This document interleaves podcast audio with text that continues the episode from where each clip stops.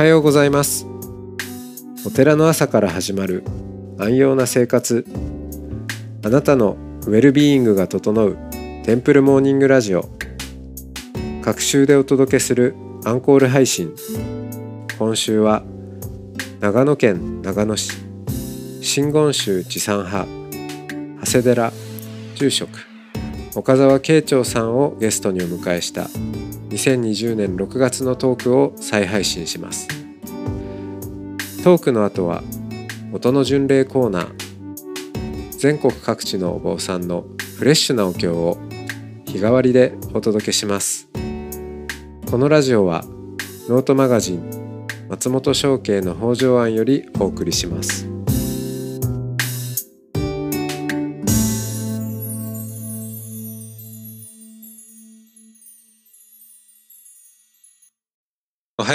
ますおはようございます。はい、えー、今日もまたあ岡澤慶長さんのお話を伺っていきます。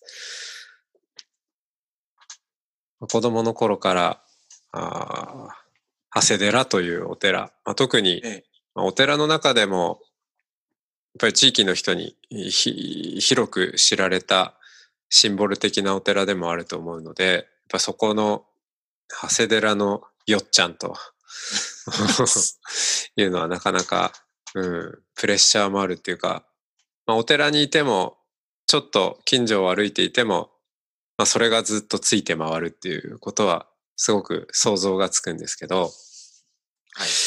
やっぱり旅に出るっていうこと、うん学生時代とか、えーまあ、音信不通になるような、えー状況を別に何でしょうその特別ヒッピー思考とかではないんだけれどもおーなんか求めてしまうっていうのはきっとやっぱそのずっとそこにいてはついて回るものからあー離れる経験その、うん。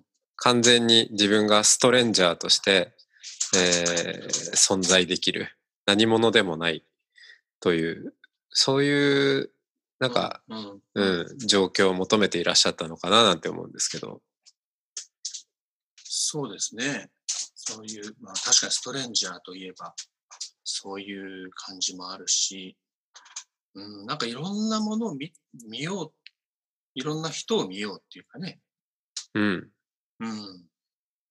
まあ、坊さんになるならなおさら、えーどんな人生歩んでももちろんそれは同じだと思うんだけど、一層、こう、様々な人と向き合うような場面があー期待されるというかね、うえーんあると思うし、まあ、そういうことを、まあ、当時から考えつつ、考えていたかどうかちょっと怪しいですけど、うん。えー歩んでたなと思いますね。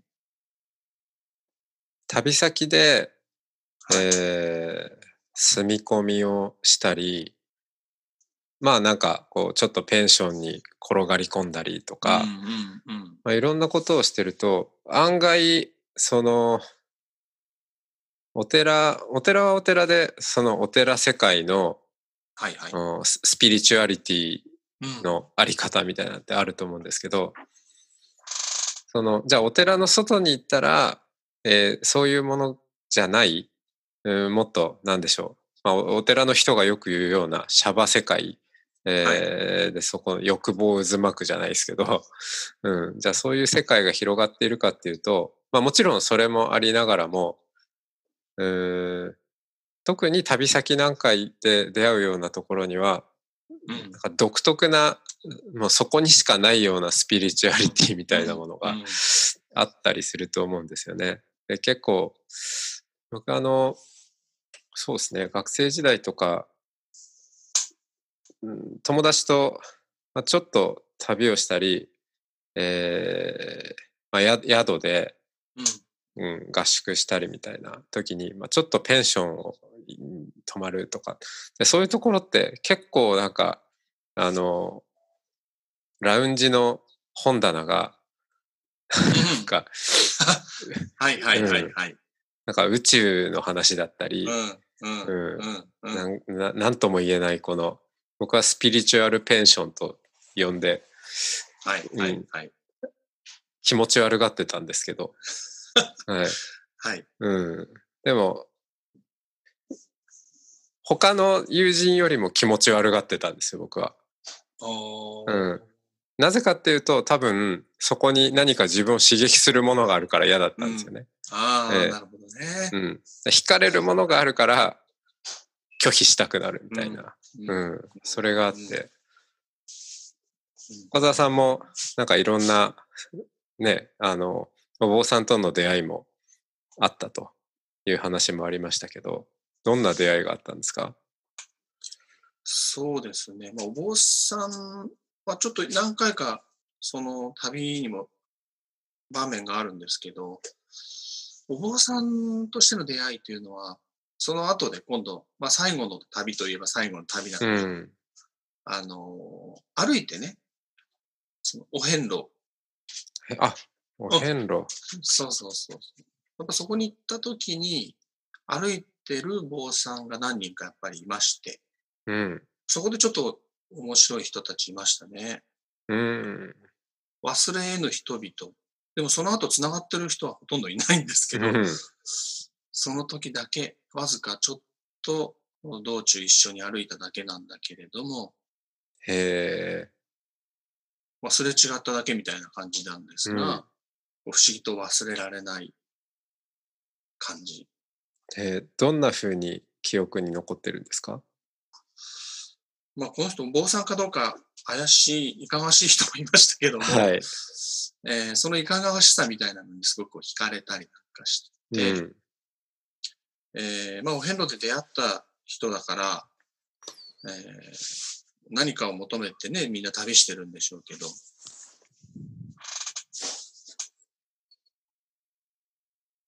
お坊さんとしてというよりは、そうでない人たちの方が面白かったといえば面白かったんですけれどもね、うんうん。例えば、その、もうすごい人は、えー物心ついた時にはもう歩いていたとい。おじさんがいいらっしゃって、その、もう、なんて言うんでしょうかね。家がないような状態なんだけど、お遍路道をもう家としてずっと歩いていて、おお。お遍路道を家とする。そうそうそう。で、何周ぐらい回ってるんですか？ってその時にこう聞いたら、はい。400周ぐらい数えたと。で400周ってどうやって計算するんかななんて思ったりしたんですけど、歩き続けてですからね。うんでも、足に履いている履物も右と左が違っていて、もう足もうんとね、ガチガチになっていたりとか、まあそういう壮絶なお遍路さんにもなるほど。あったし、400周って言われても、本当に400周かもしれないなって思えるようなもう風景の。うんうん。うん。まあ、その人だけでもいろいろと思うところをね、語ればいろいろと思い出すんですが、まあ、他にも、えー、ある民宿で一緒になった二人の人は、かれこれ、一人はね、お遍路に来て7年だと。もう家7年。うんそう。で、家に帰ってないって言うんですよね。でも、結婚指輪をされていて、家庭がある。うん。ちょっと訳があって帰れないと。なんていう感じの人もいました。うん。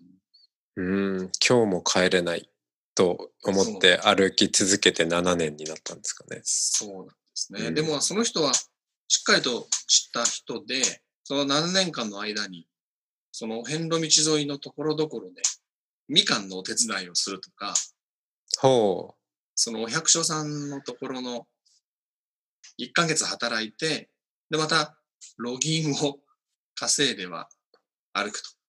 で、もう常宿みたいのも決まっていてですね。そうやって拝みながら暮らしてるような人もいましたね。う。拝みながら暮らす。うん。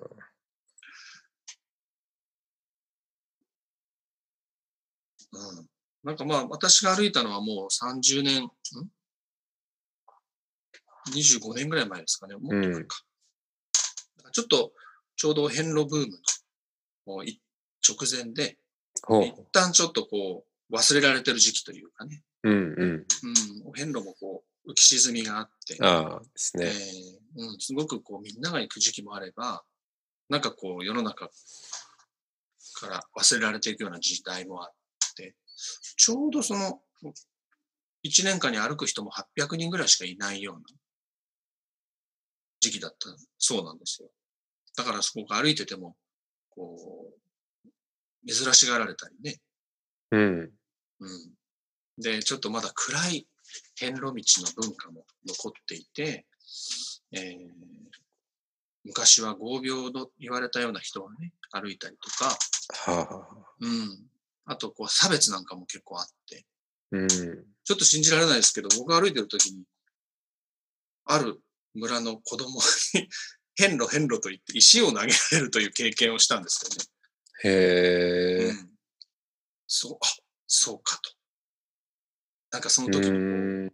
うん、もう変路っていうものの持っている、こういい面もあるけど、暗い、うんそんなものを背負ってる人たちを受け入れる、なんか地域の人たちの思い。なるほど。うん。うん。今だとお大師さんのね、道歩んでありがたいとか、そういうこうちょっとね明るい方向なんだけど、ええ。下手するとインバウンドでどうのこうのっていう話にねなりますけど。確かにこうね、昔から貧しい地方の中にも、そうやって旅の人がやってくることでね、いろんなものも持ってきたから、えーありがたい存在でもあったろうし、一方で事情があってきてる人が多いから、うん。まあそういう意味では、その、お遍路さんもちょっときび厳しい目で見られる、うん。まあそういうのを、まあ、いい、今にして思えば、いい経験だったかなと。そうですね。うん。まあ、今コロナでこう、はい。ね県外からの人にこう、まあ、石を投げるじゃないですけど、まあ受け入れる方もいろんな思いがね巡礼者への思いっていうのはありますよね。そうですね。うん。結構宗教者っていうのも、そういう意味で言うと、日本人の伝統的なね、感覚から言うならば、折に触れ、こう死に触れてるような職業柄、やっぱこう、その、尊敬されるような立場でもありつつ、畏怖されるっていうか、昔で言えば、こう、恐ろしいようなところにも踏み込んでるところがあるから、うん、えーどこかでは意味嫌われるよそうですよね。うん、その両面、うん両、両義性っていうのかな。はいはいはい。そういったものの、まあ、両方に足入れながら歩いてるようなところがうん、きっとあるはずなんですけどね。うん、うん、ちょっとスマートに行こうとしすぎちゃうと、ちょっとその辺がどうなんだろうなんて思いますけどね。はい。うん。ありがとうございます。いいえ。なんか密教らしい話になってきました。いやいやいやいや。はい。じゃあ、えー今日はこの辺ではい。ありがとうございます。ありがとうございます。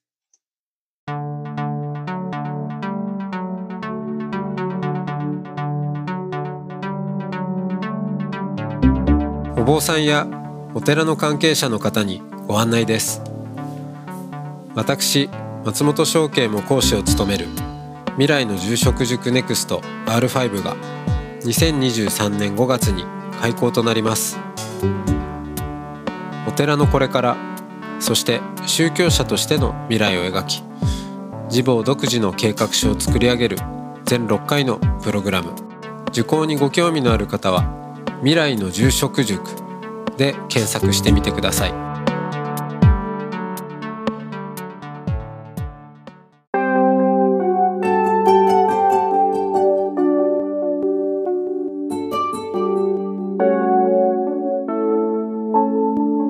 ここからは音の巡礼のコーナーです。全国各地のお坊さんのフレッシュなお経を日替わりでお届けします。登場するお経やお坊さんに関する情報はノートマガジン音の巡礼をご覧ください。トークゲストへのメッセージやお経の感想などもノートマガジン音の巡礼ウェブサイトのコメント欄でお待ちしております。それでは今朝も音の巡礼へいってらっしゃい。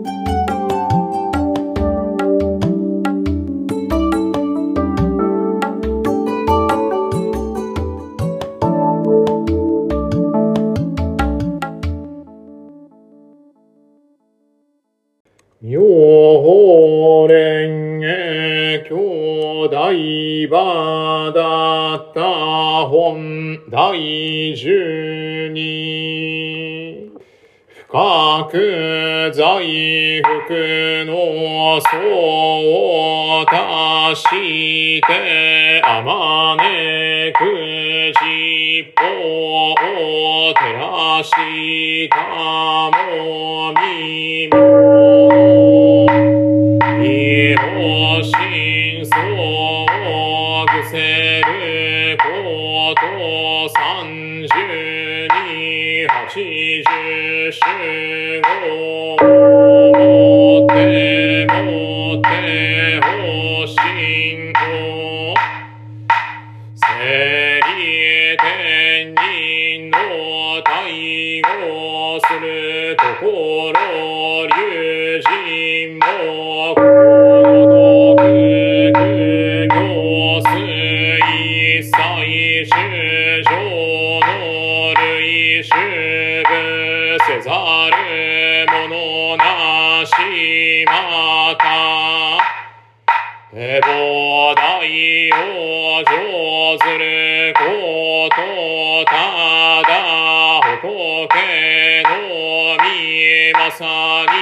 承知したもべしわれこの今日開いてくの主上をどうだせん。その時にシャリホツ流尿に語って曰く何時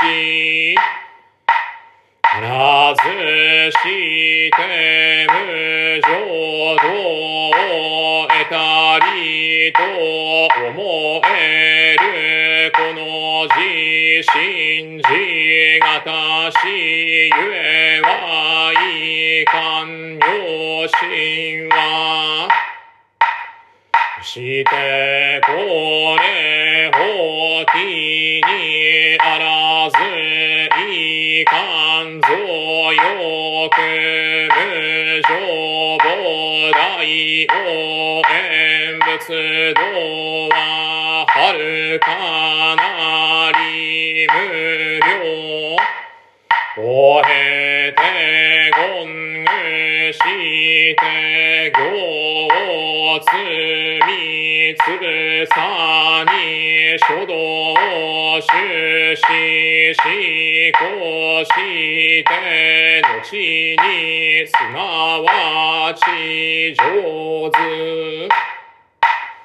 お人の身にはなお五つの触りあり、いつには梵伝のと、ことえずにには大釈三には魔王死には天輪上。五には武神なりいかんぞ速やかに成仏することを縁その時に流尿一つの宝珠あり景色三千。世界なりもってもって仏に立て祀る仏すなわちこれを受けたも流女知釈本者シャリホツに行って曰く我法樹を立て祀る世尊のの樹この字年や稲や答えてなあだとしののいわくなんじが人力をもってわが成仏をみよまた。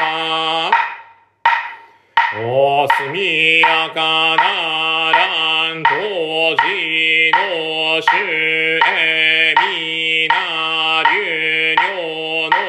の突然の間に返じて難しとなって素の行を具してすなわち南北向く世界にゆいて法蓮華に座して九王常時三十二層八時集合あってあまねく実法の一切衆生のために妙法をそれを見る。その時にシャバ世界の菩薩正門天竜八部人と義人と皆はるかにかの流尿の成仏して時の絵の人間のために法徳を見て心を意に感にしてことごとくはるかに将来す無量の大きて下語し不体天をえ無量の衆生道の気を受くることを得たり向く世界六辺にシャバ世界の三千の衆生部隊の字に十四三千の衆生膨大心を起こして